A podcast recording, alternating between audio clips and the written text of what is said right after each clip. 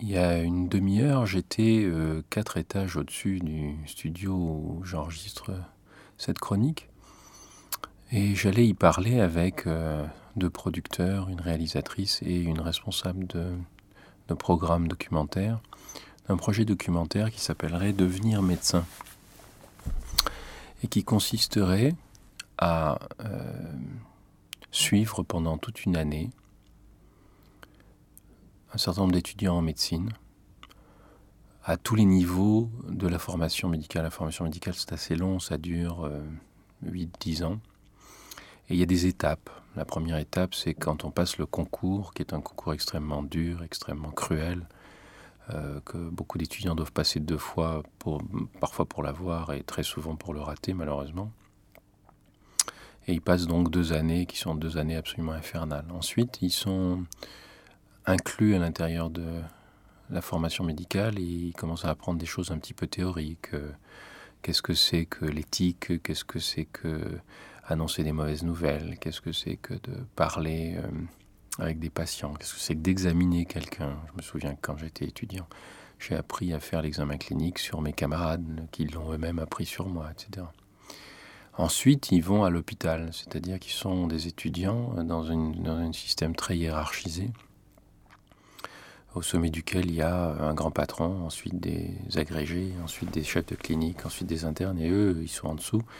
Et ils sont le dernier rempart entre toute cette hiérarchie et le patient. Et alors, soit ils apprennent à tenir la main des patients, parce que ceux qui sont au-dessus d'eux font ça, soit ils apprennent à devenir les bourreaux des patients, parce que ceux qui sont au-dessus d'eux et qui leur donnent l'exemple font ça, et, qui leur donnent, et ils leur donnent l'exemple de manière euh, insidieuse, un petit peu perverse, en les culpabilisant, etc.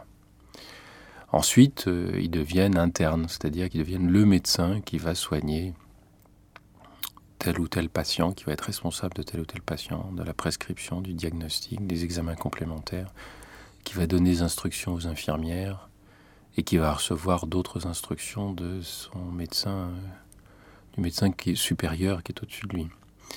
Et enfin, ils vont euh, s'approcher de l'exercice final, c'est-à-dire que soit ils vont aller faire une spécialité dans des services spécialisés, soit ils vont faire des remplacements pour faire de la médecine générale et commencer à envisager de devenir euh, des médecins praticiens à la campagne ou en ville.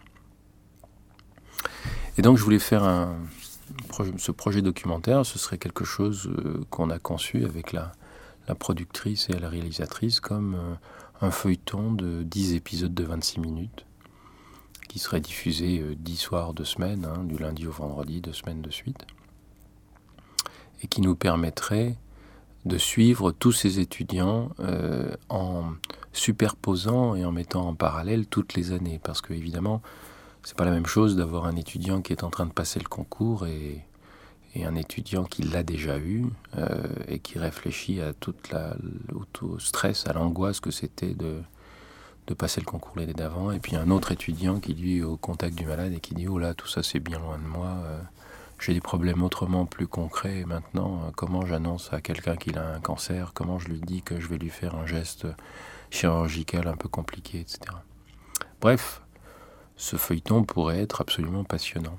Et la femme qu'on a vue euh, à Arte euh, a l'air de trouver ça passionnant. Malheureusement, la grille d'Arte risque de changer d'ici trois mois. Et donc, ce projet passionnant, eh ben, on le fera peut-être pas.